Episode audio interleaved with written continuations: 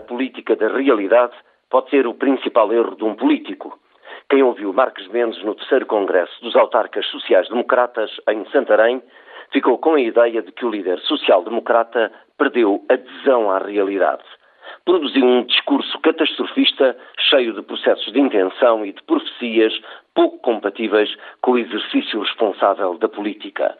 Sócrates vai aumentar os impostos, Sócrates falhou todas as promessas eleitorais, Sócrates optou por projetos megalómanos, Sócrates é o mais centralista dos primeiros ministros que Portugal teve, Sócrates só sabe fazer propaganda, Sócrates vai lançar no desemprego todos os portugueses. O exagero e a falta de bom senso do líder social-democrata contrastam, obviamente, com todas as sondagens que mostram o PS, o governo e José Sócrates confortavelmente apoiados pela maioria da população. Há uma atenuante para Marcos Mendes. Está à beira de um congresso e sente as oposições internas em grande alvoroço.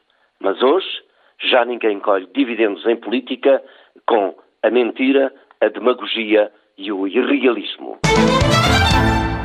Morte de Milosevic, inviabiliza-se assim a sentença do Tribunal Penal Internacional, com sede em Haia, na Holanda, após quatro anos de julgamento. A maioria dos observadores internacionais considerava como muito provável a condenação de Milosevic à prisão perpétua, porque ao longo do julgamento foram sendo provadas, através de milhares de documentos e de centenas de testemunhas, que ele foi um dos principais autores de práticas horrendas de genocídio e limpezas étnicas. O balanço é trágico. Milhares e milhares de mortos, milhões de refugiados.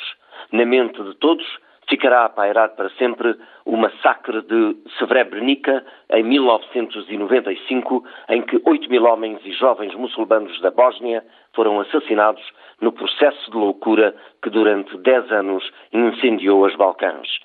Não haverá sentença, mas espero que o Tribunal Penal Internacional publique todas as provas recolhidas que inculpam Milosevic e outros sanguinários como Karadzic e Mladic, que ainda se encontram em fuga. Os crimes contra a humanidade não podem ficar impunes nem votados ao esquecimento.